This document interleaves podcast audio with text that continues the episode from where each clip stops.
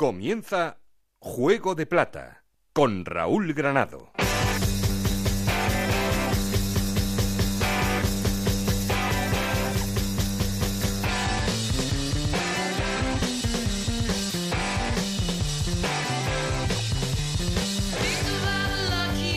¿Qué tal? Bienvenidos al capítulo 30 de Juego de Plata, el podcast de Onda Cero en el que os contamos toda la actualidad de la Segunda División y de la Segunda División B.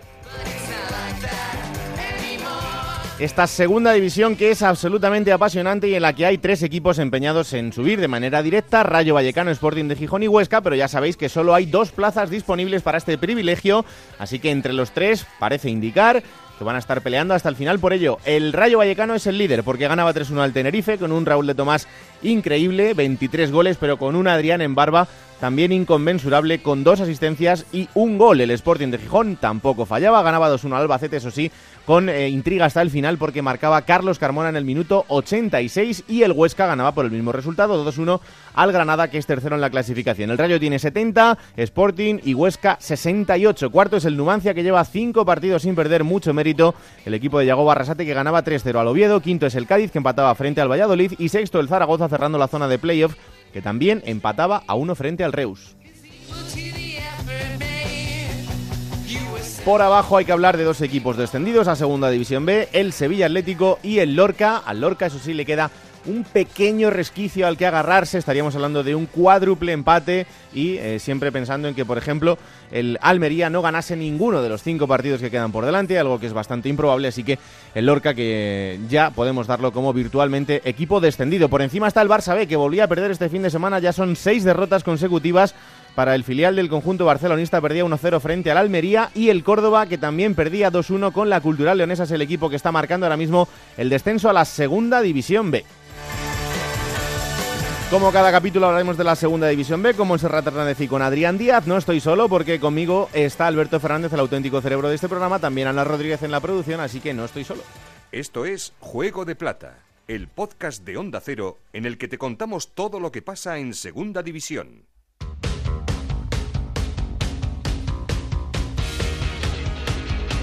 Y como siempre hacemos, hay que arrancar poniendo en orden resultados y clasificación. Ana Rodríguez, ¿qué tal? Muy buenas. Muy buenas, Raúl. Jornada 37 en la Liga 1-2-3 que comenzaba con ese empate a 1 entre el Reus y el Zaragoza. Mismo resultado, empate a 1 entre el Valladolid y el Cádiz. Victoria del Almería 1-0 ante el Barça B, 1-0 también, lograba el Sevilla Atlético ante el Alcorcón, empate a 1 entre Osasuna y Lugo, 2-1 victoria del Huesca ante el Granada, el Numancia ganaba 3-0 al Oviedo, el Sporting de Gijón hacía lo propio, ganaba 2-1 al Albacete, 3-1 victoria del Rayo Vallecano ante el Tenerife, 2-1 ganaba la Cultural Leonesa al Córdoba y 1-0 victoria del Lorca ante el Nastic. Con estos resultados el Rayo Vallecano es líder con 70 puntos, segundo el Sporting de Gijón con 68, los eh, dos equipos que ascenderían directamente a Primera División. El Huesca con 68 puntos, Numancia con 61, Cádiz y Zaragoza con 59 jugarían los playoffs por el ascenso. Séptimo es el Oviedo con 56 puntos, octavo el Granada con 55, los mismos que tiene el Valladolid. Décimo es Osasuna con 54 puntos, un décimo el Tenerife con 52,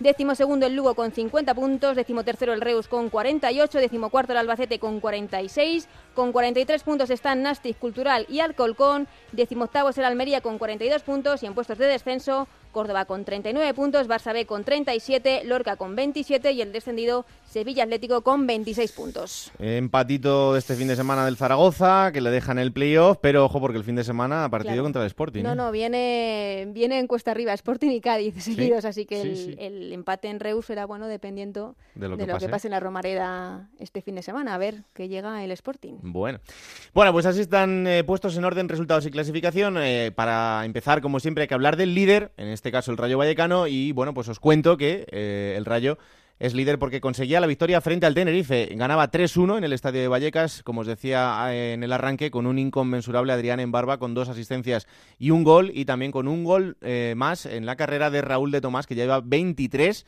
Increíble lo que está consiguiendo el delantero Rojo, que se pone además a 4 de Jaime Mata en esa lucha por el Pichichi. Un partido muy sólido del conjunto rayista, que sigue, bueno, pues en unos números espectaculares, con ocho partidos sin conocer la derrota en el estadio de Vallecas, que se está convirtiendo en un auténtico fortín. Y esto es lo que nos decía después del partido en zona mixta, uno de los protagonistas, también en forma de goleador, Alex Moreno. Bueno, Alex, victoria importantísima la de hoy. Sí, la verdad que muy, muy importante, ¿no? Eh, verdad que, bueno, más o menos sabíamos los resultados cómo iban. Eh, era una victoria que una final, ¿no? Que había que ganar, pero como dijo, como dijo Michel ahora en la prensa, nosotros tenemos que mirar a nosotros mismos y y pensar en nosotros, porque sabíamos que hoy era importante ganar y, bueno, así ha sido. ¿Se juega con más presión sabiendo los resultados del resto? No, yo creo que no. Yo, creo que tenemos que hacer nuestro juego. Eh, si estamos mirando en eso, yo creo que nos estamos equivocando. Eh, podemos cometer errores eh, con la presión del resultado. Yo creo que, que si jugamos como nosotros sabemos, jugamos mejor. Alex, está hablando también mucho de tu futuro gracias a la temporada que estás haciendo. Quedan cinco jornadas para el final, tienes un año más de contrato. ¿Cómo lo ves? Bueno, eh, es verdad que tengo un año más de contrato. Eh, mi ilusión ahora mismo es ascender con el Rayo y es verdad que luego habrá que sentarse y hablar, ¿no? Hay cositas, hay ofertas de intereses de, otros clubes, pero bueno, eh, ahora mismo mi, interés ahora mismo es subir con el Rayo y, luego habrá que sentarse y hablar. Bueno, lo ha dejado bastante claro, sobre todo en este tema de su futuro Alex Moreno. Le queda una temporada más de contrato con el Rayo Vallecano, pero están llegando ofertas. Dice, hay cositas y esto no deja de sorprendernos, porque tiene un año más de contrato, cuidado. Pero en fin, ya veremos lo que pasa a final de temporada. Por cierto, mm, creo que el presidente del Rayo Vallecano no está por la labor de dejar salir a nadie con contrato en vigor. O renuevan o igual alguno tiene algún problemilla, pero en fin, eh, imagino que con el ascenso la cosa se, verá de, otra manera. Vamos hasta Gijón porque el Sporting también conseguía la victoria, lo hacía por 2-1 y con ese gol importantísimo en el minuto 86 que le daba la victoria al equipo de Rubén Baraja. Compañero en Gijón, Juan Gancedo, ¿qué tal? Muy buenas. Hola Raúl, ¿qué tal? Buenos días. Pues eh, una semana más hablando de, que el Sporting sigue a un ritmo muy muy bueno y en un partido que, fíjate, al final es lo que hablábamos la semana pasada, parecía que el Albacete eh, ya en tierra de nadie igual podía ser mejor, pero eh, estuvo contra las cuerdas el Sporting hasta el final. Sí, estuvo francamente bien el Albacete. Me parece un equipo que si empezara la liga ahora estaría luchando por, por cotas mayores que las que está luchando. Creo que ya lo vimos además en contra Huesca, contra vosotros mismos. Hmm. Es un equipo muy rocoso que tiene además a ese guerrero que es Zuzulia que aburre a, toda la defensa contraria. Y el Sporting ayer lo pasó francamente mal. Porque si, si es verdad que en la segunda parte eh, tuvo muchas ocasiones y mereció ganar, en la primera el Albacete le desconectó. Estuvo 25 minutos 30 eh, llevando el peso del partido colocó Quique Martín a Cifuentes como secante de Johnny y no se enteró, pero hubo un momento que se enfadó Johnny, hizo dos jugadas y de una nació el gol, el 1-0.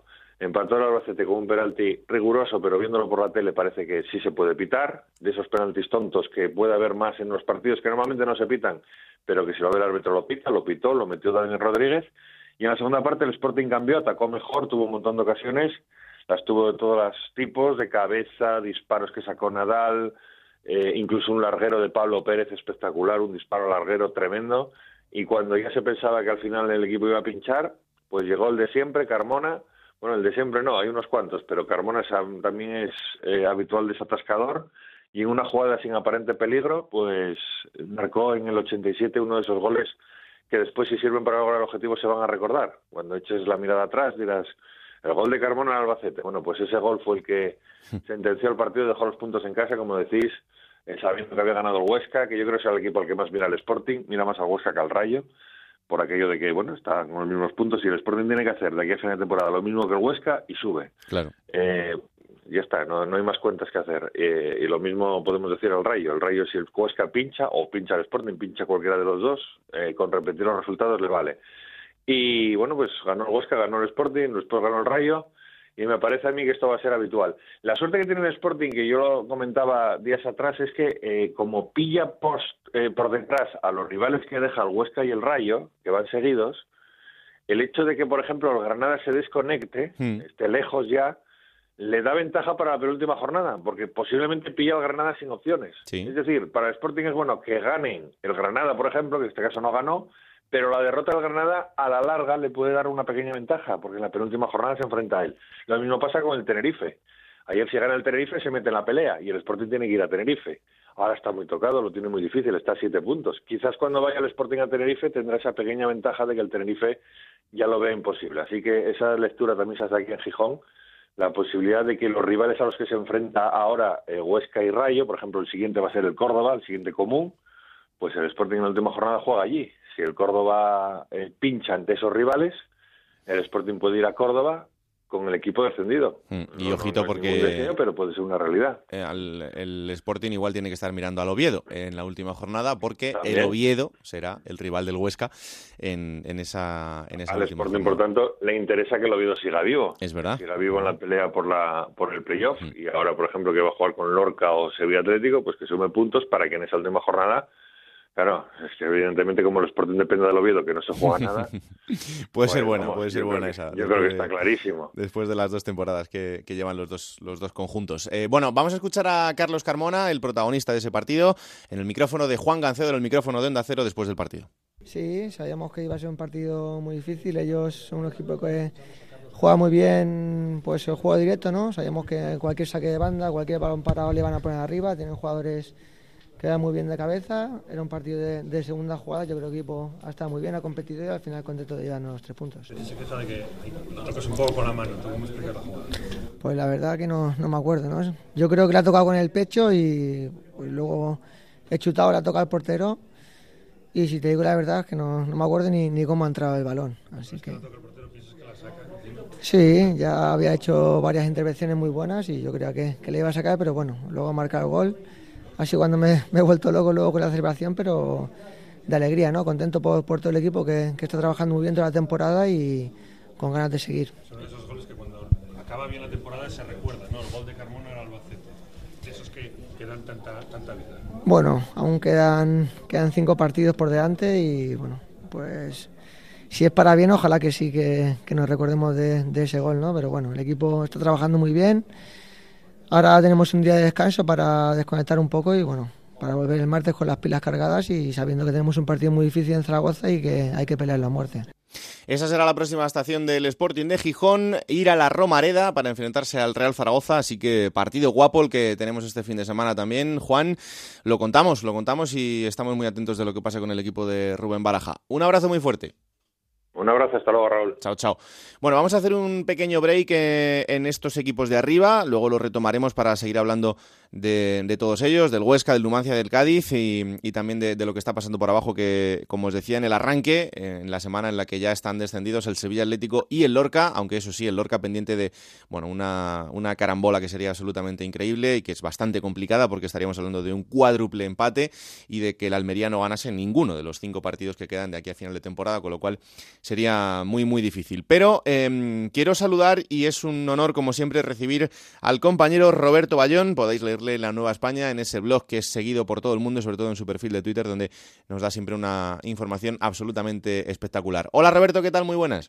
Hola, buenos días. Y esta llamada es porque, bueno, como ya sabéis, hay tres equipos, de- luego estaremos también en las tres ciudades que ya están descendidos de primera a segunda división, por tanto hay tres equipos nuevos para el año que viene, que son el Málaga, la Unión Deportiva Las Palmas y el Deportivo de La Coruña. Y eh, ahora, Roberto, lo que le importa a la gente de esas tres ciudades es conocer eh, las cifras aproximadas, porque esto ya os contábamos un día que es eh, muy difícil de conocer al detalle, pero cuánto dinero van a recibir con esa ayuda al descenso, eh, que como tú decías ayer hay gente que dice que es ayuda al ascenso porque te da una pequeña ventaja, pero una ventaja que, que termina pronto. Sí, la verdad que anteriormente, cuando los clubes estaban endeudados, la ayuda al descenso servía para bajar a segunda división y poder pagar las deudas con un poco más de facilidad, pero ahora que existe un saneamiento del fútbol español, prácticamente todo el dinero que se recibe de la ayuda al descenso se convierte, como, como decía un, un dirigente de la liga, en prácticamente ayuda al descenso porque lo pueden dedicar a, a sueldos. Hmm. Eh, estamos hablando de un dinero que se puede elegir si lo recibes en una sola vez o en dos plazos, ¿no? No, eso era la anterior ayuda al, al descenso que existía antes del Real Decreto. Ajá. Ahora, en, en teoría, según el reglamento, toda la ayuda al descenso se cobra el primer año en cuatro plazos, que son septiembre, octubre, noviembre y diciembre, una cuarta parte en, en, cada, en cada uno de esos meses, aunque si algún club tiene algún problema de tesorería, puede pedir un adelanto a, a, a 1 de julio, por ejemplo. Vale. Pero bueno, en teoría solamente es en un, en un año. ¿Y más o menos eh, qué cifras van a recibir estos equipos? Bueno, pues eh, la ayuda al descenso se calcula en base a cuatro parámetros, que son los importes netos de, de este año de la Liga de Fútbol Profesional, del el total, eh, lo que hayan recaudado en los últimos cinco años por televisión, los ingresos totales de los clubes en estos cinco últimos años y el número de años que hayan estado en primera división seguidos. Entonces, cuanto más grande sea el club y más años haya estado en primera, más ayuda recibirá. Yo, según los cálculos que, he hecho, que no pueden ser exactos porque me falta los importes netos que genera la liga durante este año todavía no son públicos, pero bueno, más o menos aproximados, no pueden cambiar mucho, yo creo, es que el Málaga recibiría unos 18 millones de euros, el Deportivo 13 y Las Palmas 12. Mm, o sea que esto, claro, evidentemente, como podéis entender, te da una ventaja importante, que luego no es garantía de éxito, porque tenemos el ejemplo del Granada, por ejemplo, esta temporada, o del Rayo Vallecano la temporada pasada del descenso, en el que, bueno, los equipos en lo deportivo no consiguen hacer una buena temporada, pero de salida, eh, sí es cierto, Roberto, que te pone en una posición de, privilegio con respecto al resto. Sí, aparte de esto tienes que sumarle que eh, por el concepto de televisión en sí, eh, estos tres equipos son los que más van a cobrar también de, por el concepto de televisión. Entonces, sería entre 15 y 20 millones de euros lo que, lo que tendrían de ventaja. El problema que tienen estos clubes es que tienen estructuras de primera y hay clubes de segundo que la misma lo, hacen lo mismo que estos clubes con la cuarta parte o la quinta parte de dinero. Entonces, si no se reestructuran correctamente al bajar a segunda división, eh, gran parte de esta ayuda se le irá en gastos ordinarios que otros clubes no tienen. El caso paradigmático es el, Huesca, que por ejemplo en, en, personal no deportivo y cantera y todo la infraestructura del club debe gastar un millón, cuando el Málaga igual gasta 10 o 12 millones actualmente. Entonces, claro, si no se reestructuran, esa ayuda la van a perder en, en gastos ordinarios, por lo normal. Claro, em, hablando un poco desglosado de los tres, en la Unión Deportiva Las Palmas ya sabemos, porque lo han anunciado, que el año que viene no van a cobrarle los abonos a, su gente, con lo cual eh, ahí evidentemente están perdiendo un ingreso, un ingreso que además es importante. En el caso del Deportivo de La Coruña, Sabemos que por el proceso que ha seguido en los últimos años tiene que, mm, tiene que saldar todavía eh, ciertas, ciertas deudas y en el caso del Málaga mm, sabemos poco, porque como la omertá es lo que, lo que está instalado en el club, con, con Altani a la cabeza, em, imaginamos que puede tener cierto tipo de deudas, pero tampoco lo conocemos al detalle. Sí, son dos casos distintos. El Deportivo y Las Palmas, a fin de cuentas, no hace mucho que subieron a primera. Estuvieron en segunda hace poco. Entonces saben perfectamente lo que hay que hacer y no tienen una estructura sobredimensionada. Son clubes más o menos racionales. Eh, las Palmas, ¿qué tiene Las Palmas? Que, vendió a Jonathan Viera en, en este mercado de invierno. Mm. Y tiene toda la pinta de que ese traspaso le dio una solidez económica brutal. Por eso se puede permitir no cobrar a los socios durante la temporada que viene y perder esos cuatro millones, eh, que son muchos para cualquier equipo de segunda, pero que ellos se lo pueden permitir. El Deportivo tuvo unos acuerdos con la banca y Hacienda que le permitieron una renegociación de los pagos bastante buena, entonces tampoco debería tener mucho problema. El problema yo creo que es el Málaga, que lleva 10 años en primera, es un club muy grande en todos los sentidos, eh, personal, infraestructuras, gastos, y que por ahora todavía no hubo ningún tipo de reestructuración ni información de que hubieran vayan a hacer nada en el futuro para adecuar el club a, a segunda división. Entonces, eh, ahora mismo, aunque vayan a recibir más dinero por el descenso, eh, a nivel económico yo veo más favoritos a Deportivo y Las Palmas el año que viene que incluso la, que incluso al Málaga, si no se reestructura, evidentemente. Claro, sí, pues la verdad es que sí, que, que tiene bastante pinta y, vamos a ver, porque la situación institucional es muy complicada, como ya os hemos ido contando en, Onda Cero, y pendientes sobre todo de ese juicio de Blue Bay que tiene que, hacer frente al Tani, pero eso será en diciembre, eh, así que si hay que esperar hasta esa fecha será bastante complicado, pero el verano va a ser muy movido y luego nos lo cuenta Isabel Sánchez desde allí. La última que te hago, Roberto, eh, si la liga en segunda terminase como está ahora y subieran de manera directa Rayo y Sporting, más o menos, eh, ¿cuánto percibirían? Porque son dos equipos que también han estado hace muy poquito en primera división y por tanto recibirían un poquito más que, el tercero en caso de que fuese, por ejemplo, el Huesca, ¿no? ¿En qué sentido? ¿En televisión? Sí, sí, sí. Eh.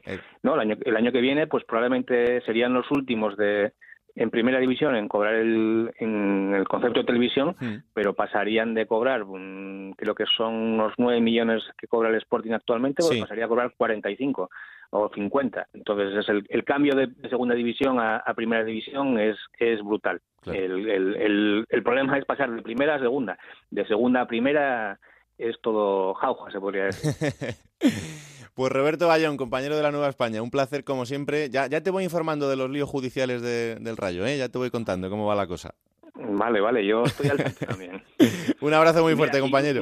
Una, cosa muy breve. Dime. Eh, con todos estos líos judiciales al Rayo, lo mejor que le podía pasar al Rayo es que ascendiera, porque si se mantiene en segunda y los juicios van se van perdiendo todos, en segunda división puede que tuviera problemas. Y como te digo, en primera eh, todo se ve de una manera mucho más fácil. Sí, desde luego que sí, y más como está el reparto actual, en primera división todo se ve de otra manera y tapa muchas cosas, que a veces no sabemos si es bueno O, es malo, pero bueno, desde luego que a veces es clave para la supervivencia de los equipos y, ahora mismo, pues eh, muchísimo más. Compañero Roberto, un abrazo muy fuerte.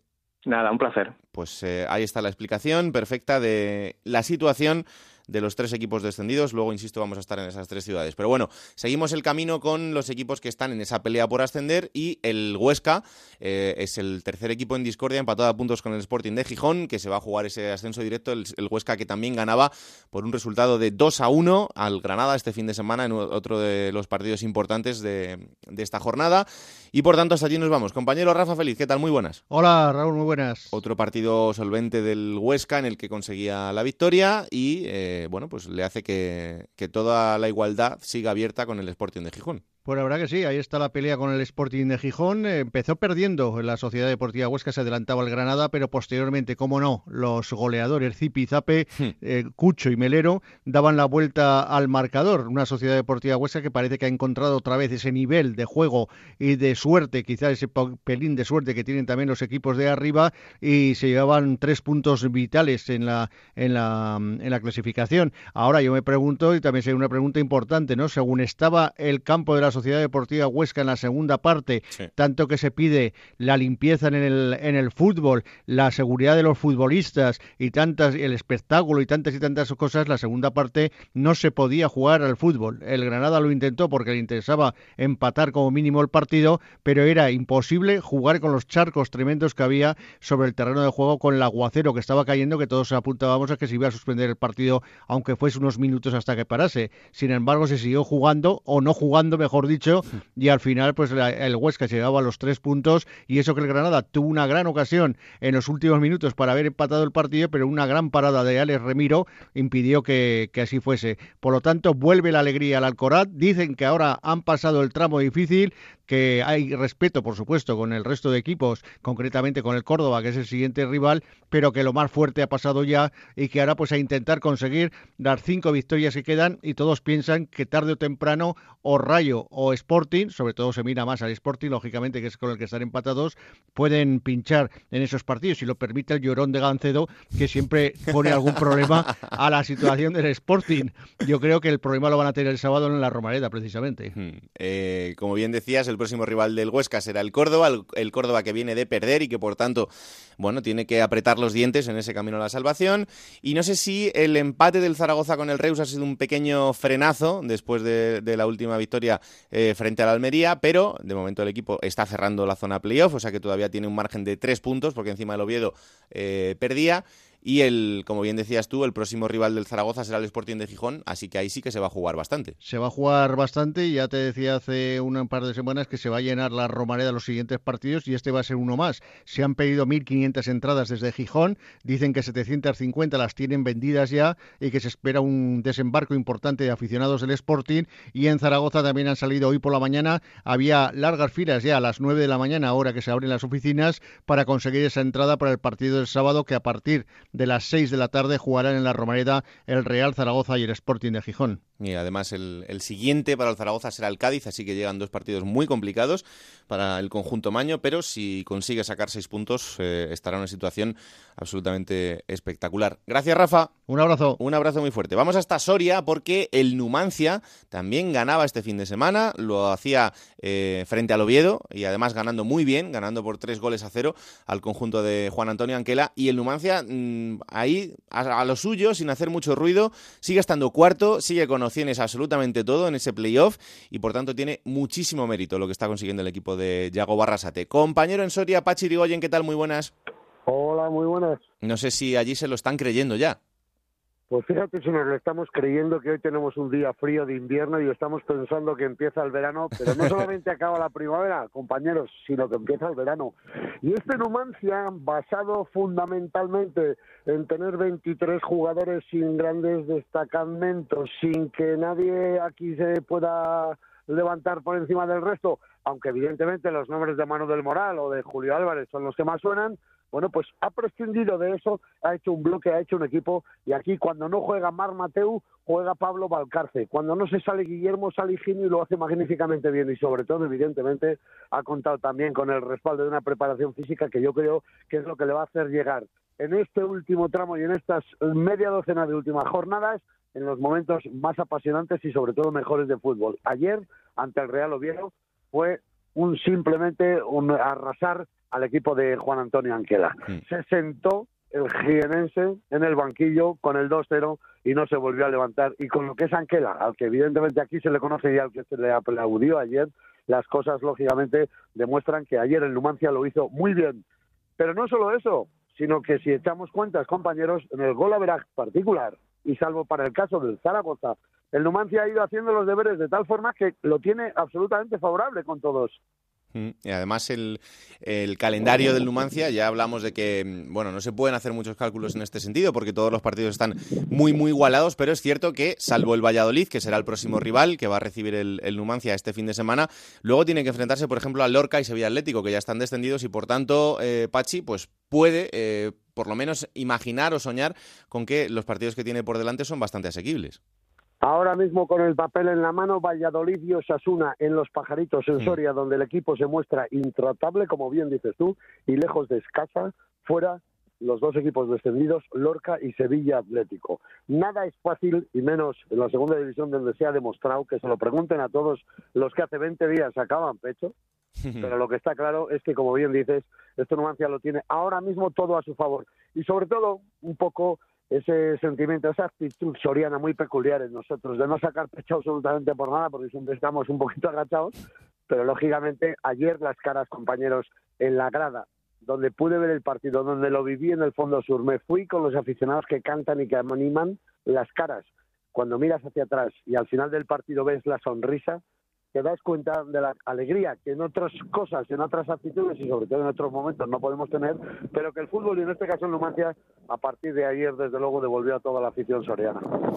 Bueno, pues ahí está el equipo de Yago Barrasate, muchísimo mérito, cuarto en la clasificación, así que habrá que estar muy pendientes de ellos para este playoff. Compañero Pachi, un abrazo muy fuerte.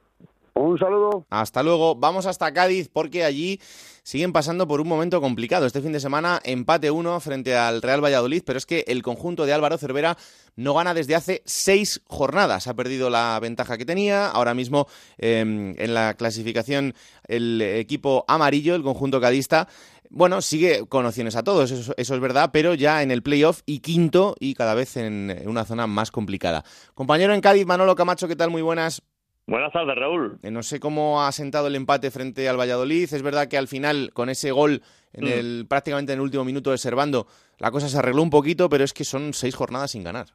Sí, las dos cosas eh, estoy contigo, ¿no? Primero que son seis semanas que se dice pronto, pero eh, se sigue aguantando ahí, se sigue manteniendo ahí, la distancia se ha recortado bastante, aunque esta semana, pese al empate, resulta que todos los que están detrás no ha ganado absolutamente nadie. Por lo tanto, incluso en algún caso ha aumentado el un puntito, como es el caso con el séptimo, que antes era distancia de 12, ahora es distancia ah, de tres, de tres puntitos. Y en cuanto a lo que dice el gol en el descuento, eh, los goles en los descuentos hacen que, que, cambie todo, ¿no? Eh, parece que como si que la sensación fuese de que has ganado, sin ser así, ¿no? Pero ya dabas el partido por perdido, el capitán sube ahí a un muy buen balón puesto por Eugenio Valderrama y de cabeza solo lo mete en el, en el interior de la portería. Incluso los jugadores al final se quedaron con la sensación de, de que pudieron incluso ganar y de que si el partido llega a durar un poquito más, porque después tuvo una, una de Salvi, dejada de Dani Romera, que la mandó muy cerquita, muy cerquita de la escuadra. Pero lo que sí es verdad es que el partido o este Cádiz va a tener o va a dar los partidos que, que vimos. De hecho, Cervera llegó a decir que hicieron el partido que querían, salvo en el canto que le meten. Y es verdad, yo creo que ahora mismo todo el mundo tiene eh, claro por aquí que el Cádiz eh, va, va, a pelear, va a, estar, va a estar muy, muy seguro atrás y que va a conceder pocas ocasiones. Si no te la encajan, pues el Cádiz tiene posibilidades de ganar eh, en, alguna contra. También es verdad que en este partido, con la baja de Álvaro y sobre todo la presencia de Salvi, pero que estuvo muy bien marcado, no le dejaron ni un metro para no poder desarrollar su juego, que es tener espacio, que es darse el balón largo y, y, ganar la partida al lateral, pues eso maniotó mucho, mucho el equipo. Y lo que está claro es que partidos donde está el Cádiz o va a acabar en empate a cero o victoria por la mínima de uno o de otro, o un empate a uno, poco más. No va a haber muchos más goles. Si echas un vistazo, el Rayo, por ejemplo, pasó por aquí, fue Sí. empate a cero y ayer ganó 3 a 1. El Huesca pasó por aquí, empate a uno y ayer ganaba 2 a 1. Quiero decir que a partir de ahí todos los equipos, pues hay partidos más abiertos donde puede haber más goles. Eh, son bastante cerrados y 1-0, 0-1, empate a uno, poco más, salvo algún estipendio eh, que esta temporada, a Dios gracias para los cadistas, ha habido, ¿no? Como, caso del, del, del Día del Molinón, o con esa Estela 3 o, o en la Romareda, pero en cualquier caso son partidos muy cerraditos, sumando puntito a puntito, que parecía que no le iba a valer, pero como la cosa está tan igualada, incluso diría tan igualada que los nervios están atenazando a todos los que están por debajo, pues parece que está haciendo el menos flojito de todos y se agarra como buenamente puede, aunque como tú bien decías, cada vez estamos más cerquita de, esa frontera, de este séptimo puesto, aunque curiosamente esta semana se haya aumentado un puntito con el con ese séptimo lugar, con el Oviedo. Tendrá el Cádiz un calendario complicado porque este fin de semana tiene que ir al Albacete, al Carlos Belmonte, luego tiene que recibir al Zaragoza, luego tendrá que ir al Mini Estadi, recibirá al Tenerife y terminará la liga en Los Cármenes frente al Granada, así que calendario difícil. Eh, antes de despedirte, Manolo, en lo extradeportivo, ¿qué pasó con Álvaro Cervera en ese final del partido? Y sobre todo, eh, no sé si mm, tenéis constancia de que al final el coordinador de seguridad del Valladolid le vaya a interponer esa denuncia o no. De momento el Cádiz no, ha, no se ha pronunciado y lo que tenemos, lo que nos decían los compañeros, eh, de los compañeros desde allí, desde Valladolid, pues eh, final del partido podemos imaginar eh, parte trasera de, un, de un banquillo, ¿no? Celebrando un triunfo, de banquillo que celebra el gol y ahí pues el cruce de, de palabras eh, de uno y de otro y la policía pues que toma nota. Y de momento el Cádiz, ya digo, no se ha pronunciado en absoluto, no ha dicho esta boca mía, no ha dicho nada ni a favor ni en contra y estamos a la espera, estamos a la espera de si finalmente hubo denuncia, si prospera y, y todo ello lo contaremos aquí. Bueno, parece que hubo ahí algún momento de tensión y como ya sabéis que los coordinadores de seguridad normalmente son policías nacionales, bueno, pues otro policía nacional le informó al coordinador de seguridad de que Álvaro Cervera había tenido sus más y sus menos con parte de esa afición que estaba detrás del banquillo y por ahí, pues el coordinador de seguridad igual no tuvo el mejor tacto como para en ese momento, eh, con la calentura del partido recién terminado y con lo que significaba que el Cádiz hubiera ganado ese puntito, pero perdido dos en ese camino eh, por el ascenso a Primera División, pues eh, quizá Álvaro Cervera tampoco se tomó muy bien las palabras del coordinador de seguridad y de ahí ese pequeño rifirrafe que terminó con el coordinador diciéndole incluso que podía interponer esa denuncia. Pero bueno, que ya es raro, que ya es raro que, que, que Cervera, eh, conociéndolo, ¿eh? Lógica, lo que pasa que lógicamente todos somos seres, seres humanos y al final todos tenemos sangre, ¿eh? pero ese carácter tranquilo y mesurado siempre de, de Álvaro Cervera, hasta en situaciones tan tensas como un final de liga como este, pues pueden modificarse. ¿eh? Hmm, Desde luego que sí. Bueno, atentos estaremos al Cádiz, que como os decimos, tiene un calendario complicado por delante, pero hay que confiar en el conjunto de Álvaro Cervera porque tiene que rematar lo que ha venido haciendo durante toda la temporada, uno de los equipos protagonistas en esta segunda división. Gracias, Manolo. Un abrazo. Un abrazo muy fuerte. Eh, vamos a otra ciudad, en este caso para hablar de todo lo contrario, del descenso y de la crueldad de algo que ya se venía viendo desde hace, es verdad, muchas semanas. El Sevilla Atlético, el filial sevillista, es el último clasificado. Este fin de semana ganaba, pero a pesar de esa victoria, el equipo de Luis García Tevenet vuelve a la segunda división B. Onda Cero en Sevilla, Carlos Hidalgo, ¿qué tal? Muy buenas. ¿Qué tal? Muy buenas. Es verdad que lo habíamos hablado muchas veces, eh, el equipo más o menos tenía asumido que esto podía pasar, pero llega a este punto, eh, en un momento además eh, muy complicado de lo institucional para el Sevilla como, como entidad, y no sé si es un golpe muy duro para la cantera. Bueno, la verdad es que como ya se venía rumiando, pues a lo mejor es un poquito menos, menos duro, ¿no? Y efectivamente eh, en el Sevilla no están bien las cosas, ni arriba ni, ni más abajo. De hecho, había mucha gente que decía, es que fíjate que, que las cosas van muy mal en el primer equipo, que lo más normal es destituir a Montela, que al final fue destituido, eh, y que ni siquiera eh, sería de garantías, con todo el respeto para, para TVNet, el poner al entrenador del filial como hacen otros clubes, porque es que el entrenador del filial solo ha ganado cuatro partidos de 36, cinco con el de con el de esta semana, ¿no? Eh, pero sí, eh, ya ya se venía esperando. Eh, este año yo creo que, que el Sevilla no ha hecho todo lo que tenía que hacer para mantener al Sevilla Atlético en, en segunda división. Se fueron en verano los mejores. Eh, Borja Lasso subió al primer equipo, se fue Ibi, Carrillo, Cotán, Diego. Se fueron los mejores futbolistas de ese equipo que había hecho una temporada espectacular el año anterior y, no se reforzó convenientemente. Eh, la inversión en futbolistas fue eh, la tercera parte que, el año anterior. Eh, los que llegaron no acertaron. También ha habido mala suerte con, con las lesiones. Empezó el equipo a perder partidos muy pronto, algunos que a lo mejor tuvo incluso algo de mala fortuna, algunas decisiones arbitrales. la bisoñez y la juventud de, ese equipo. se juntaron muchas cosas y cuando ya eh, se vio metido abajo en el pozo, fue muy complicado salir. Mm, desde luego que parece que todo lo que podía salir mal ha salido peor y, este resultado, pues eh, como os decimos, es algo que se intuía desde hace mucho tiempo. Eh, ahora, imagino que en el sevillismo lo que interesa es cuál va a ser el proyecto para el año que viene. Efectivamente, por cómo está el primer equipo, hay cosas más importantes, pero el Sevilla es un equipo que trabaja y trabaja muy bien su cantera, en el que por detrás tiene un conjunto juvenil que ha tenido también una temporada eh, bastante buena en este sentido, pero claro, ahora la, perspectiva cambia mucho más con el equipo en Segunda División B, claro.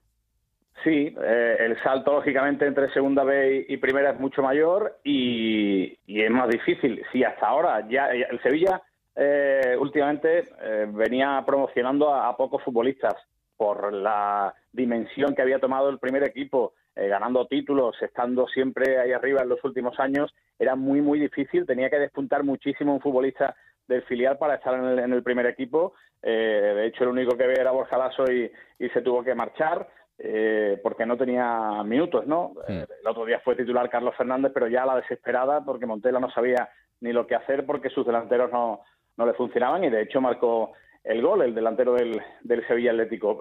pero bueno, ahora efectivamente el salto es mayor aunque va a estar el año que viene, aparte de estos cuatro partidos como entrenador, el año que viene va a estar en el organigrama del Sevilla, en unas labores que todavía tienen que terminar de definir, eh, Joaquín Caparrós, que es un hombre al que eh, le gusta mucho la, cantera y, a lo mejor por ahí pues se potencia o se mejora el rendimiento de esos futbolistas que puedan estar más cerca del primer equipo. Vamos a ver también qué ocurre con, Luis García Tevenet. Eh, había muchísimos aficionados demandando durante muchos momentos de la temporada que se le destituyera porque el hombre no estaba consiguiendo eh, absolutamente nada, pero se decidió que, estuviera ahí hasta el final y hasta el final va a estar. A ver qué ocurre el año que viene con ese nuevo proyecto. Pues atentos, habrá que estar a lo que pase porque, como os decimos, el Sevilla es un equipo muy pendiente siempre de su cantera y creo que esta temporada del Sevilla Atlético bueno, pues eh, tiene que llevar consigo también una reflexión en cuanto a cómo se han hecho las cosas y en lo que significa esta oportunidad perdida de mantener al, equipo en, la división de plata del, fútbol español.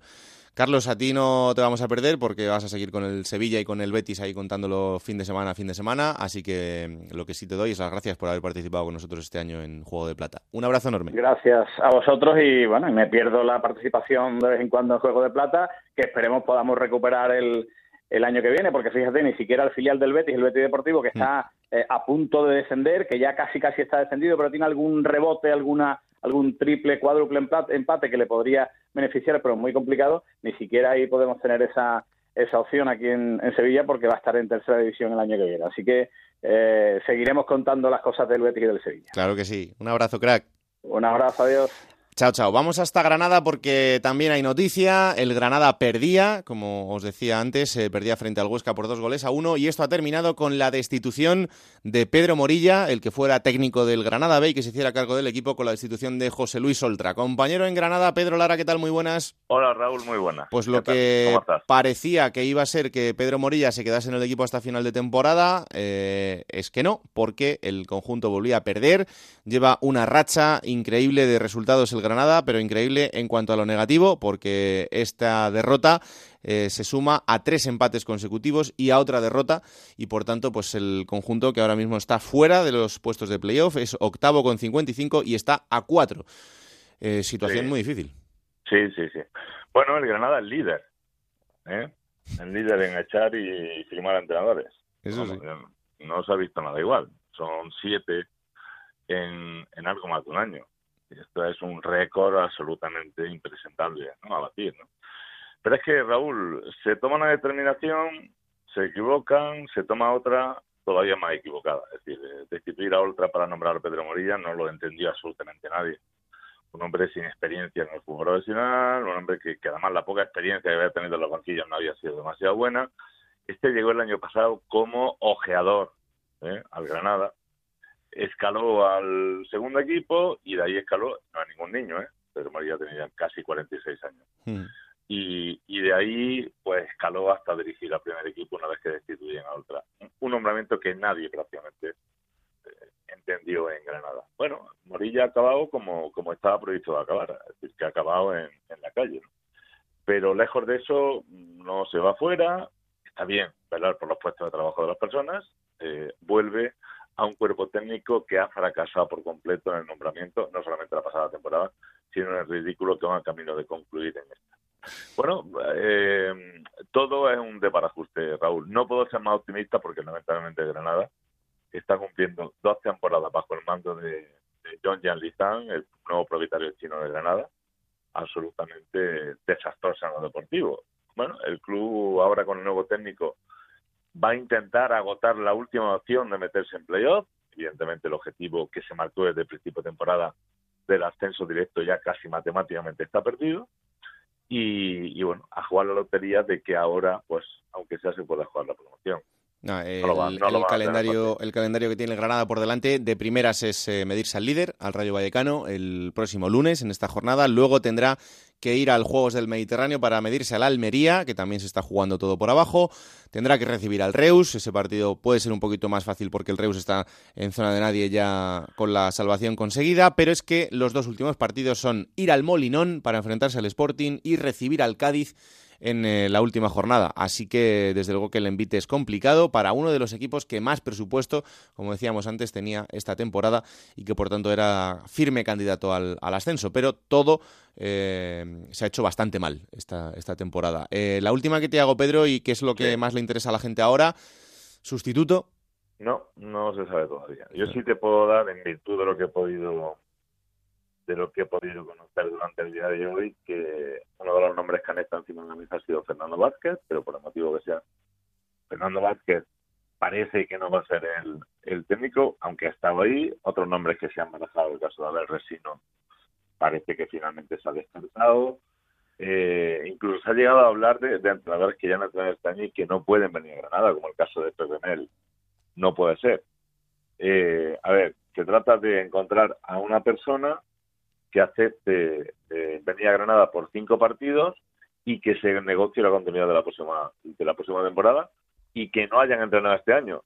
Con lo cual la elección no es fácil. Me consta que gusta Juan Ignacio Martínez, que está entrenando en China, y, y vamos a ver si, si al final la decisión no, no gira por ahí, pero en este momento no tengo el, el dato definitivo todavía. Pues lo iremos contando en las próximas horas porque esto imagino que será cuestión de tiempo. Es verdad que el Granada tiene por delante una semana larga porque no juega hasta el lunes, pero el tiempo es oro. Compañero Pedro, un abrazo muy fuerte. Oye, un abrazo, Raúl. Chao, chao. Eh, vamos a hablar de esos tres equipos que han descendido a la categoría y por lo tanto a los que les damos la bienvenida. Eh, es verdad que para ellos no están siendo días fáciles porque contar el descenso de primera división nunca es una buena noticia para, para ningún equipo, pero aquí lo que hacemos es darle la- la- el recibimiento con los brazos abiertos en este programa y para que ya los vayáis conociendo para el año que viene, aunque los conocéis de sobra a todos. Compañera en Málaga, Isabel Sánchez, ¿qué tal? Muy buenas. Hola, ¿qué tal Raúl? Muy buenas. Compañero en Las Palmas, Jorge Peris, ¿qué tal? Hola Raúl, muy buenas. Y compañero en Coruña, Alberto Gómez, muy buenas. Hola, ¿qué tal? Buen día, buenos días. Por decir algo. Bueno, señores algo. eh, y señora, eh, estábamos hablando antes con el compañero Roberto Bayón y lo que os digo así de primeras eh, es que más o menos, y con los cálculos que tenemos encima de la mesa, el Málaga recibiría 18 millones de euros la próxima temporada, la Unión Deportiva Las Palmas 12 y el Deportivo de La Coruña 13. Esto les hace estar en una situación de privilegio con respecto al resto de equipos, evidentemente, pero eh, como también decíamos, eh, el mismo ejemplo tenemos del Granada o del Rayo Vallecano en temporadas diferentes y esto no les ha servido para nada. Pero eh, desde luego que el impacto inicial se frena un poquito. Pero lo primero que os quiero preguntar a los tres, empezamos por Isabel, es cómo está la ciudad, cómo ha sentado ese descenso, eh, además en Málaga, con todos los líos institucionales que hay en el, en el equipo. Pues Raúl, aquí lo que más preocupa es lo que acabas de mencionar, ¿no? Todo el aspecto extradeportivo. El, el equipo desde el principio de temporada ya apuntaba maneras para caer en la situación en la que ha caído. Se rompen así 10 temporadas consecutivas del Málaga Club de Fútbol en primera división, por las que se ha pasado también y se ha disfrutado de la Liga de Campeones. lo mejor que se ha podido vivir del Málaga Club de Fútbol, pero a que también se recuerda ahora que en el Club Deportivo Málaga, que llegó a desaparecer, mm. era un equipo que llamaban el equipo ascensor por aquello de tantos eh, ascensos y, descensos. Se recupera todo, toda esa época, el malaguismo está apoyando al equipo eh, como siempre lo ha hecho, pero lo que preocupa es ese tema extradeportivo con este jeque Abdullah Benasser Altani, que en el mes de diciembre tiene un juicio pendiente y parece que toda esa preparación y esos 18 millones de euros de los que ha hablado va a depender muy mucho de lo que ocurra en ese juicio. Mm, eh, Las Palmas, Jorge, no sé cómo ha caído allí, sobre todo cómo se mira hacia el futuro. Mm, bueno, aquí, mm, para lo bueno y para lo malo, ya sabes cómo, cómo somos los, los canarios, sobre todo para lo bueno, pero en este caso tengo que decir que se está viviendo como, como un drama, aunque el descenso ha desatado todo tipo de sentimientos, rabia, indignación, decepción, menos sorpresa, porque se veía venir, porque se veía venir, porque Las Palmas lo ha hecho todo rematadamente mal, porque costó 13 años subir y en 3 años se ha tirado por la borda un proyecto que, que, pintaba muy bien, aunque como dice Isabel, eh, esto al fin y al cabo, Raúl, es un deporte y cuando pasen los meses se va a volver a ver todo de otro, de otro color, porque si Las Palmas se fue, fue capaz de reponerse a lo del 2014, mm. que, eso no se puede olvidar, igual por ahí por ahí se olvida, pero pero aquello fue muy duro, esa, esa manera de perder en el último instante, con, con aquella eh, bueno eh, inundación de campo por parte de, de, cuatro salvajes que además dejaron en muy mal lugar el Unión Deportivo de Las Palmas, ¿por qué no salir de esta situación? Ocurre es que todo está muy enredado ahí dentro, no hay secretario técnico, Luis Helguera dicen que, que se ha querido marchar, a mí me consta que lo han puesto al pie de los caballos, sigue Tony Cruz, que lo ha hecho rematadamente mal con los fichajes, no se sabe si van a contar con Geme, ahora apuntan al técnico del filial, Juan Manuel Rodríguez, que ha hecho una gran temporada, pero que este hombre nunca ha caído de pie en la Unión Deportiva de Las Palmas cuando ha tomado las riendas de un equipo, en fin, hay muchas cosas que, que, que, pulir por ahí dentro, pero a mí no me cabe la menor duda de que lo que hoy es eh, desesperación y frustración, pasado mañana mismo será ilusión por retornar a, la categoría, a la primera división. Y en Coruña, Alberto, quizá el, descenso más doloroso porque ha sido el último y en el que más esperanzas había hasta el final y también en una situación institucional bastante complicada. Sí, se mezcla un poquito todo. Aquí quedaba a lo mejor un 1% de ilusión, pero el viernes ya quedó prácticamente al cero con esa victoria de Levante ante el Sevilla, porque aún encima se juntaban las circunstancias, Raúl, compañeros, de que eh, el Deportivo necesitaba hacer pleno ante un Barça que venía a ganar el título de Liga. Ayer el Deportivo peleó y eso hasta lo agradeció un poquito la grada, pero en fin, la resignación era la crónica de un descenso anunciado, una temporada pésima solo seis victorias, tres entrenadores, bueno, 50.000 circunstancias y un presidente, Tino Fernández, que ayer comparecía para todos los medios de comunicación y casi echaba la lágrima, porque a principio de temporada, lo estaba recordando ahora en un foro, decía, no vamos a descender, eh, vamos a quedar entre el décimo y un décimo, el tope salarial era el décimo tercero, muchas decisiones mal tomadas y vamos a ver ahora qué camino se sigue, porque efectivamente él sigue con su hoja de ruta y después de haberse entrevistado, y mm, no os miento, eh, con la friolera de 15 o 16 candidatos ¿Solo? para solo y a lo mejor alguno más porque desgraciadamente todos no los alcanza. Uno de ellos, Luis Elguera, del que acaba de hablar mm. Jorge Peris, pues eh, tiene que firmar director deportivo.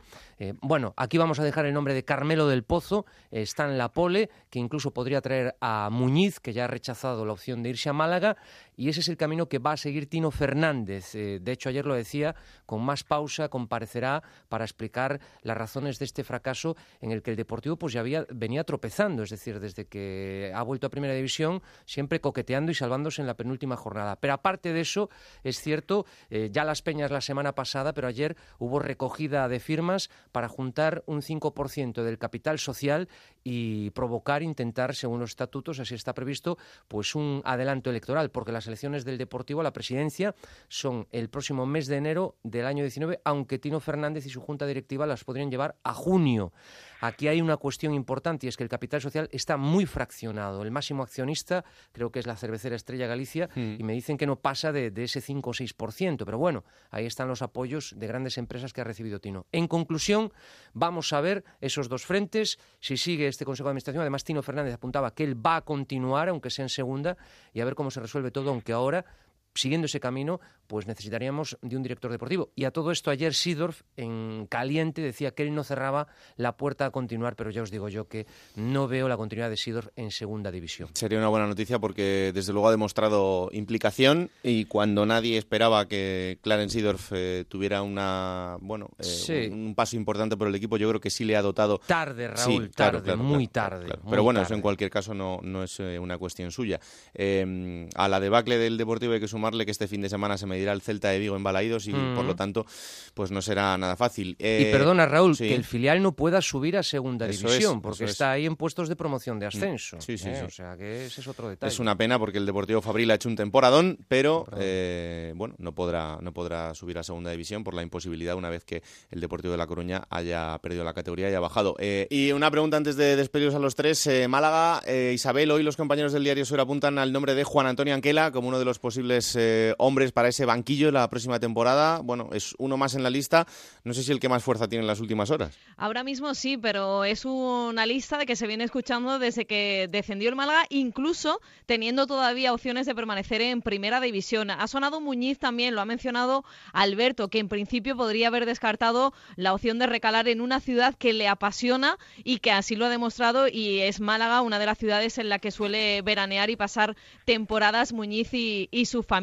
También ha sonado Arrasate, lo ha hecho también Oltra, diferentes nombres, pero que claro, este es un proyecto que va a ser difícil de ver el sentido que, que va a coger. La dirección deportiva Mario Usillos está buscando ya salida a alguno de sus jugadores y haciendo que algún entrenador se pueda interesar por este proyecto. Pero aquí el problema lo volvemos a mencionar, Raúl, el tema extradeportivo, un jeque que no ha aparecido, solo lo ha hecho a través de un tuit y claro, es un proyecto que ilusionar, ilusionar, pues veremos, esperemos que sí, pero se hace difícil ¿eh? para cualquier entrenador que quiera recalar aquí en Málaga. Hay un verano muy largo por delante, pero estaremos muy atentos a lo que pasa en las tres ciudades. Son tres equipos importantísimos y que el año que viene van a ser eh, primordiales en, en la categoría y sobre todo en lo que hagan en estos primeros meses para su futuro próximo. Dime, Alberto. Yo solo quiero decirles a los tres, bienvenidos al Juego de Plata. Eso sí, vais a mirarlo por el lado bueno. Yo sé que ahora mismo os parece poca cosa, pero aquí os vamos a tratar muy bien, os vamos a dar cobijo.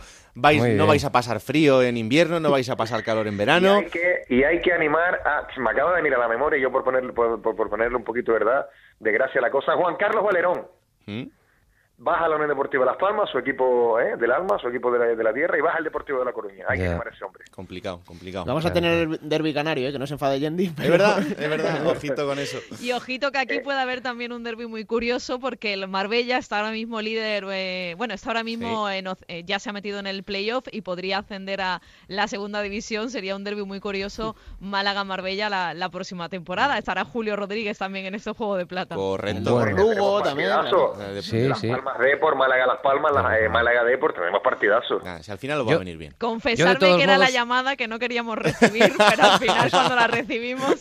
Escuchad, compañeros, yo de todos modos voy a mirar el convenio colectivo porque esto se paga bien, ¿no? Lo del Esto, juego de plata. bueno, bueno, en bueno, plata. no te lo puedes imaginar. Muy bien, fenomenal. En Encantado plata. de la vida.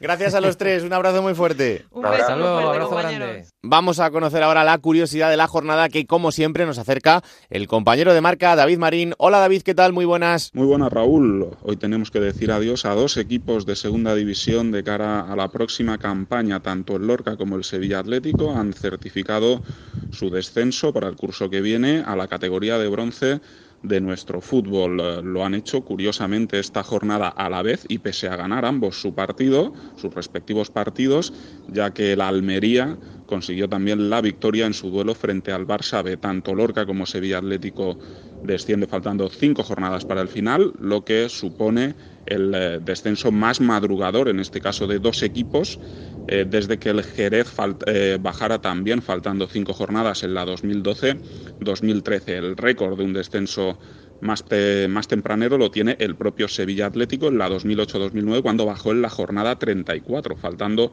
8 para el final, lo que sí que es un récord desde que tenemos la actual segunda división a tres puntos por victorias, es de dos equipos que descienden de una forma más prematura. Hasta ahora lo tenían el Eibar y el Málaga B, que también bajaron a la vez en la 2005-2006, pero en la jornada 38, es decir, una después de que lo han hecho tanto el Lorca como el Sevilla Atlético este año. Pues muchas gracias, como siempre. Y lo siguiente, plata o plomo. Plata o plomo. Soy el fuego que arde tu piel. Dispara. A ver, mm, uno de mis entrenadores favoritos junto con Diego Martínez porque va a hacer hat-trick también de Joder, plomo. Parece Roberto Gómez. Julio Velázquez, entrenador de la agrupación deportiva Hombre. Alcorcón, derrota en casa del colista, una muy, muy mala imagen del Alcorcón que se sigue acercando a puestos de peligro. Y fíjate, el club y parte de la plantilla pagaron autobuses de su bolsillo para que la afición alfarera fuera allí, cientos de aficionados, y el espectáculo que tuvieron que aguantar de su equipo bastante malo. Así que el plomo va para Julio Velázquez. Ojito porque el Alcorcón tiene que enfrentarse entre otros al Huesca y al Rayo, así que vamos a ver lo que pasa. ¿Y la plata? La Plata, un hombre de un equipo que mencionabas tú antes, el Club Deportivo Numancia, hizo Mm. doblete el otro día, Pablo Valcarce. eh, solo por encima de eso tiene 61 puntos y solo por encima tienen a, a los tres trenes, a Sporting, a Huesca, a Rayo Vallecano, muchísimo mérito en el Numancia y un hombre que sabe lo que es Soria y lo que es ese club como Pablo Valcarce merece la plata.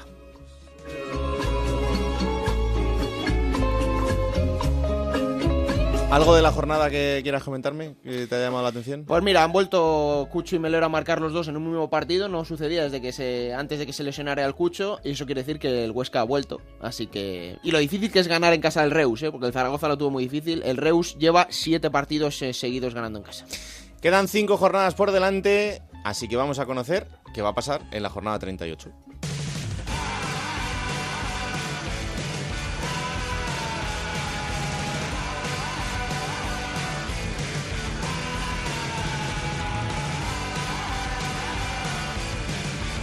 Y la semana que viene contaremos lo que pasa, pero ¿qué horarios va a tener la jornada 38? Va a comenzar el viernes a las 9 de la noche con ese Alcorcón Cultural Leonesa. Para el sábado, dos partidos a las 4 de la tarde: Córdoba Huesca, Numancia Real Valladolid. A las 6, otros dos encuentros más: Barça Berreus y Real Zaragoza Sporting de Gijón. Partidazo en la Romareda. A las 8 de la tarde cerrará el sábado el Tenerife Almería. Para el domingo a las 12 del mediodía, Násticos Asuna. A las 4 el encuentro del Tartiere Real Oviedo Lorca. Para las 6 de la tarde, dos partidos. Albacete Cádiz, Lugo, Sevilla B. Cerrará la jornada a las 9 en Los Cármenes, Granada. Cerrará la jornada a las 9 en Los Cármenes, Granada, Rayo Vallecano. Bueno, pues ahí está, eso pasará en la jornada 38. Hasta aquí el análisis de la segunda división. Ahora vamos a la segunda B.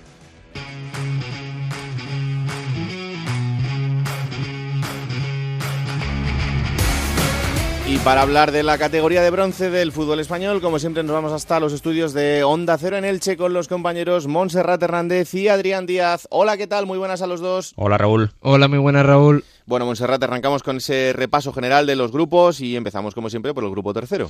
Sí, ya queda muy poquito para que termine la temporada, tan solo dos jornadas en esta liga regular y llega el momento de la verdad. En el grupo tercero de la segunda división B, en la parte alta, todo continúa igual, los cuatro primeros clasificados siguen siendo lo mismo, aunque tres de ellos ya han asegurado su presencia en el playoff de ascenso que arrancará el fin de semana del 19 y 20 de mayo. Son los casos del Mallorca, Villarreal B y Elche Club de Fútbol. El Cornellá se mantiene cuarto y aspiran a esa cuarta posición de la tabla Club Deportivo Ebro, el Badalona, el Ontinyent y el Lleida Sportiu. Por abajo, también siguen las cosas igual, aunque solo cabe resaltar que el Atlético Saguntino, tras sumar 11 jornadas sin ganar, solo 3 empates, 3 de 33, era un equipo que aspiraba a la promoción, ha caído a descenso y sale ahora para ponerse en la zona de, de play-out, de promoción por la permanencia, el Club Atlético Baleares. Vamos a repasar esos resultados.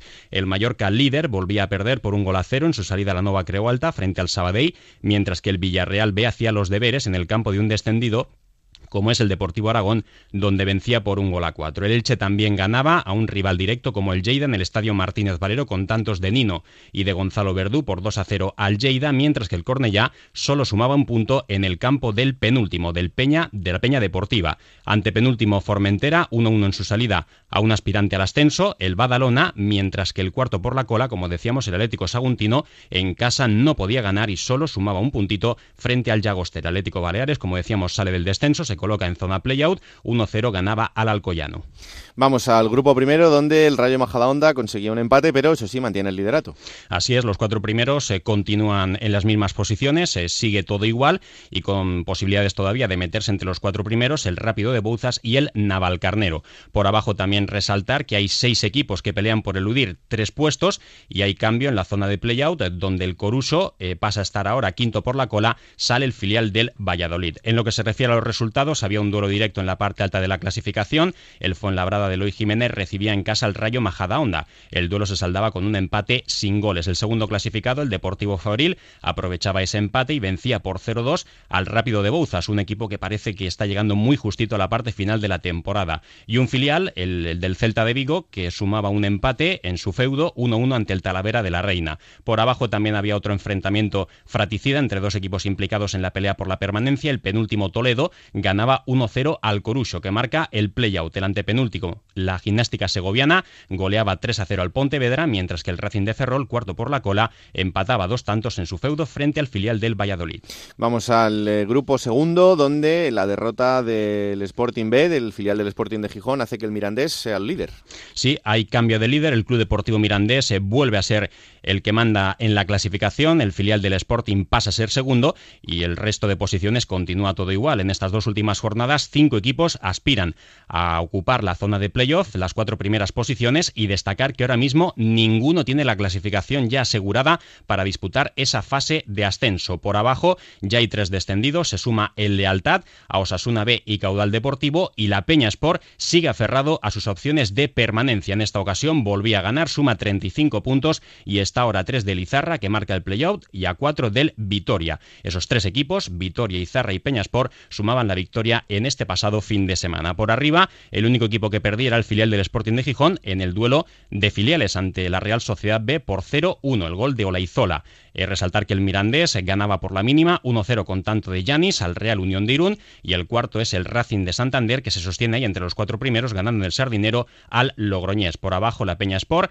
que se asoma a la permanencia aunque parece que le va a faltar alguna jornada también ganaba por un gol a cero ante el Tudelano. Y por último en el grupo cuarto eh, Cartagena y Marbella que siguen a un buen ritmo y hace que sigan primero y segundo. Sí, pero aquí la gran noticia está en el Villanovense que está terminando como un tiro. La competición ya ha desbancado al Extremadura que de haber sido líder eh, durante gran parte de la primera vuelta del campeonato, pasa a ser sexto cuando solo quedan seis puntos por disputarse. El Cartagena se mantiene primero con 69 puntos, 67 tiene el Marbella, el Murcia es eh, tercero con 62, cae ante el Betis Deportivo, los tres ya están eh, matemáticamente clasificados para el playoff. El Villanovense con 54 es cuarto, triple empate con Melilla y con Extremadura.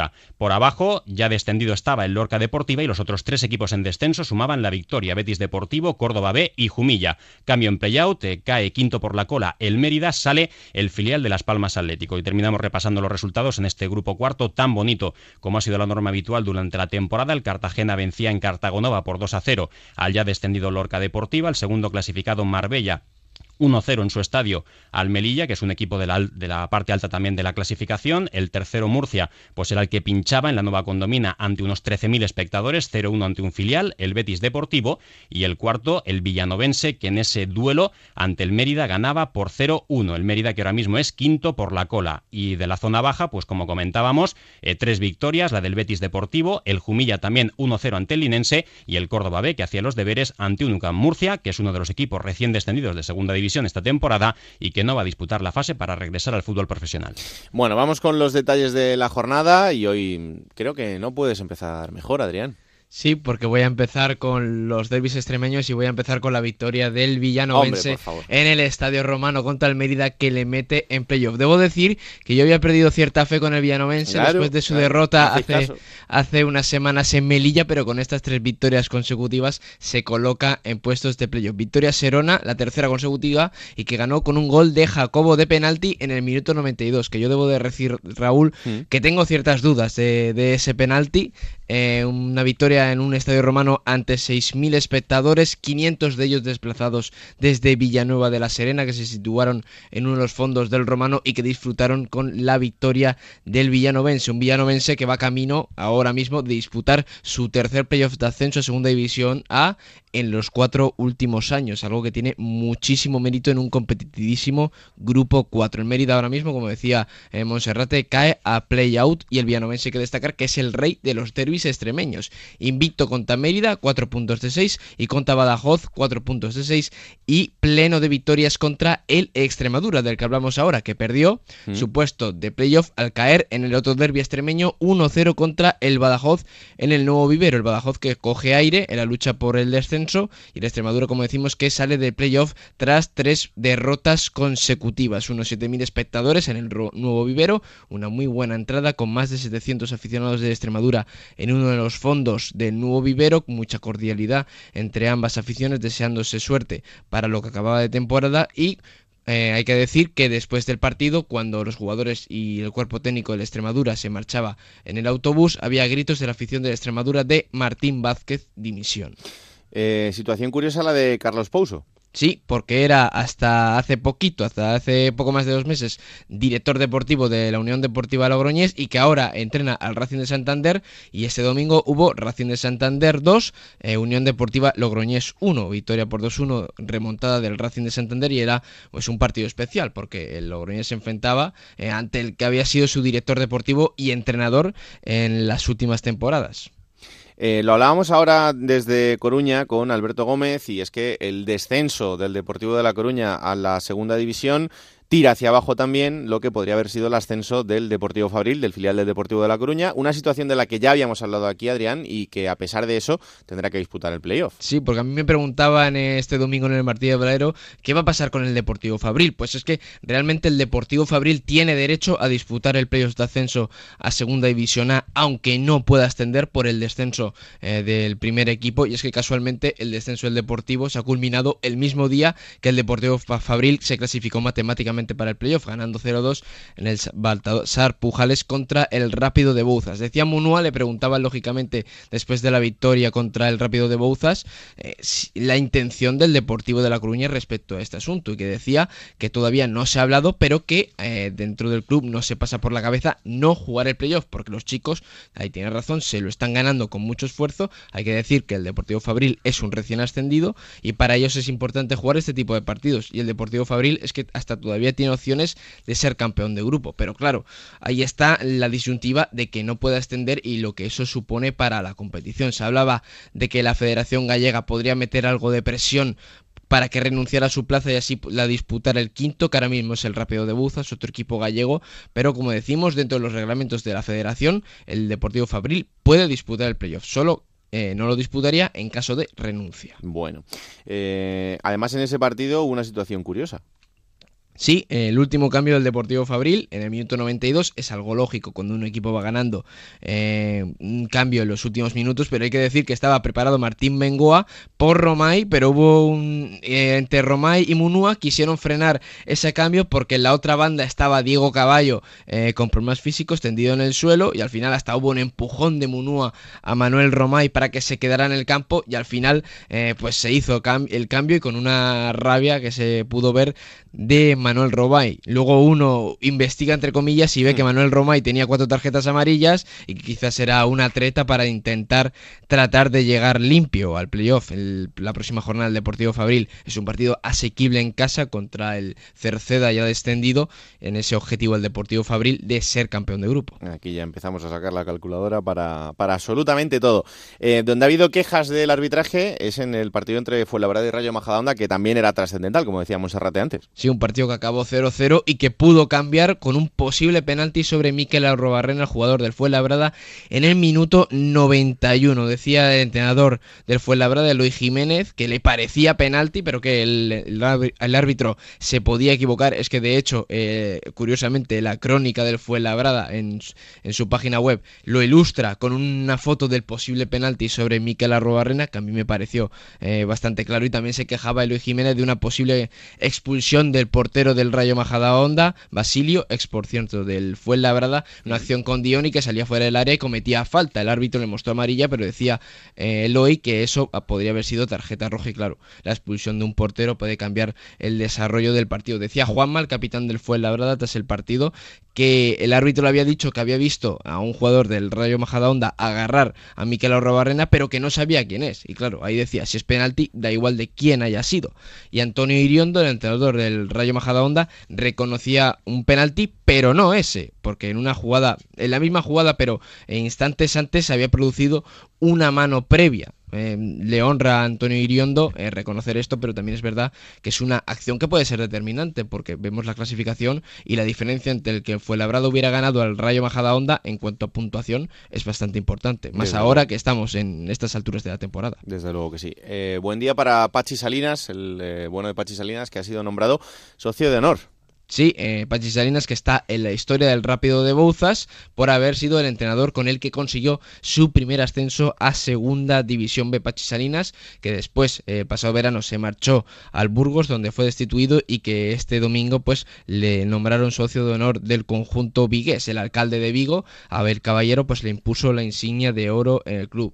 El Pachi Salinas en su cuenta de Twitter pues se mostraba orgulloso por haber sido nombrado socio en honor del Rápido de Buzas que ya decimos que está viviendo una temporada histórica. Y tal y como están las cosas entre el presidente del Celta Carlos Mourinho y Abel Caballero eh, que están tirándose los trastos a la cabeza durante más de dos y tres meses ya en esta última temporada eh, como siga así con esa buena relación con el Rápido de Bouzas cuidado que igual hasta le nombra el, primer equipo de la ciudad. Eh, Arandina, la Arandina sigue siendo noticia y por lo deportivo y por lo extradeportivo, pero empezamos por lo bonito, que es lo deportivo. Sí, porque está ampliando un récord a nivel nacional, algo que, algo que no ha conseguido ni Real Madrid ni Barcelona en toda su historia, porque ha ampliado su récord a 12 victorias seguidas sin encajar. Es algo que es sencillamente impresionante. Ganó este sábado 0-2 contra el club de fútbol salmantino UDS en el Mántico, pero decía la semana pasada que con esta racha le iba a dar para meterse en playoff, pero de momento no está todavía, está quinto a un punto del cuarto y el tercero, aunque eh, hay que decir que la Arandina tiene un partido menos, y si el conjunto dirigido por Javi Álvarez de los Mozos consigue esa victoria en ese partido pendiente, pues se meterá en playoff y tiene muchísimo mérito. Ya decimos, son 12 victorias seguidas sin encajar, algo que es un récord a nivel nacional que ni Real Madrid ni Barcelona han conseguido en toda su historia. Hmm. La parte negativa, pues que tras ese 0-2 en el Elmántico, tras el gol de Rodri en el minuto 88, pues parte de la grada del Elmántico gritó jugadores violadores a los jugadores de la Arandina durante la celebración. Así lo reflejó el árbitro en el acta del partido. Hay que decir que esto sucede porque tres futbolistas, exfutbolistas de la Arandina, están siendo investigados por un supuesto abuso sexual a una menor de 15 años desde el pasado 13 de diciembre, pero hay que decir que esos tres acusados ya no pertenecen a la Arandina. Claro, así que bueno, en este caso creo que el cántico no puede ser más desafortunado porque nada tienen que ver los jugadores de la Arandina que estaban jugando ese partido y por tanto no tienen por qué sufrir esa vejación y esa humillación delante de, tanta gente y desarrollando su labor profesional, que es la de jugar al fútbol. Pero en fin, cada uno sabe lo que hace, cafres ahí en todos sitios. Eh, cierra tú. Sí, vamos a recordar algunos de los eh, partidos más interesantes que nos va a dejar el próximo fin de semana, penúltima jornada de liga regular en Segunda División B.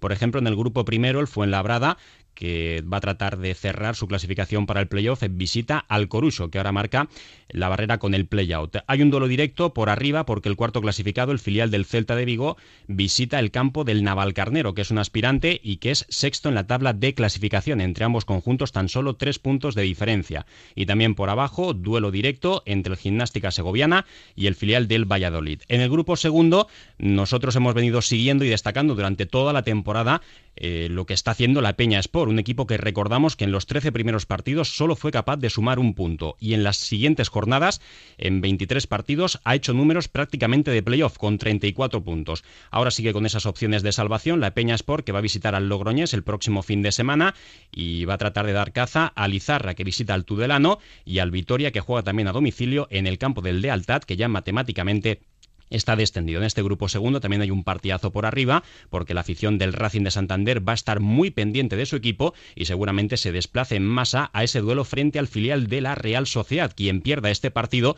podría decir prácticamente adiós a sus opciones de disputar el playoff, puesto que ahora mismo el Racing de Santander es cuarto con 68 puntos y la Real Sociedad B también es eh, tercero con 68. Esto podría aprovecharlo el filial del Athletic Club de Bilbao. En el grupo tercero, al Mallorca le falta un punto para clasificarse matemáticamente matemáticamente como líder y como campeón de este grupo tercero, el Real Mallorca, que va a recibir este próximo fin de semana al Badalona, que necesita ganar para meterle presión al Cornellá. En la última jornada, el Mallorca visitará el campo del Deportivo Aragón y como también me comentaba antes eh, eh, Adrián Díaz, pues sería importante para el Real Mallorca poder asegurar su playoff, puesto que en ese, su playoff no, su liderato, mm. porque en la última jornada juegan ante el Deportivo Aragón y podrían adelantar el horario del partido y de esta manera tener más días de descanso para preparar la primera eliminatoria. En el grupo tercero también duelo entre el Cornellá y el Atlético Baleares, unos que luchan por el playoff y el otro por mantener la categoría, y derby alicantino entre el Che Club de Fútbol y Hércules de Alicante. Aquí un tanto eh, mermado en las gradas porque el Hércules no va a desplazar a mucha gente porque prácticamente ha dicho adiós a toda opción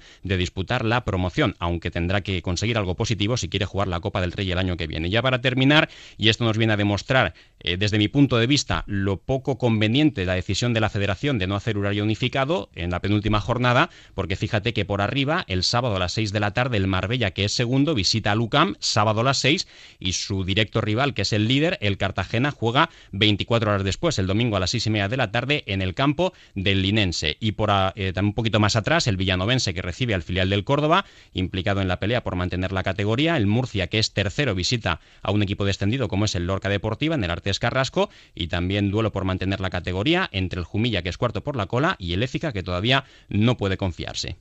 Bueno, pues eh, ya veis que hay muchos partidos interesantes este fin de semana. Esto también entra en el tramo decisivo, así que estaremos muy pendientes y lo analizamos la semana que viene. Gracias, como siempre, un abrazo muy fuerte. Hasta la próxima, adiós. Un placer y hasta la semana que viene. Bueno, pues eh, también interesantísimo cómo está la segunda división B. Bueno, Alberto, hasta aquí el capítulo 30 de Juego de Plata. Quedan cinco jornadas para el final. Entramos ya, eso sí, en la zona decisiva. Parece que empezamos a definir cositas. Hay equipos que estaban en la pelea y que se han ido cayendo. Aún así, tenemos 10 equipos todavía con opciones de entrar en esos puestos de playoff. En la lucha parece un poco diferente entre Rayo, Sporting y, Huesca, pero en fin, que, está todo interesante. Eso te iba a decir, el playoff sobre todo, porque los dos puestos de ascenso directo parece que se van a repartir entre esos tres equipos. Y el descenso, porque el otro día el Córdoba no pudo ganar el León, pero sigue teniendo opciones. Vamos a ver quién cae en esa última plaza, porque yo creo sinceramente que el Barça B salvo milagro, lo tiene muy difícil. Mm, la verdad que complicado. Pues hasta aquí el capítulo 30 de Juego de Plata, ya sabéis, disponible cada martes a partir de las 5 de la tarde en onda Cero.es para que lo escuchéis, lo disfrutéis y sobre todo lo compartáis y le digáis a vuestros amigos, familia y conocidos que existe este bendito programa que hacemos con mucho cariño que es Juego de Plata. Que la radio os acompañe. Adiós.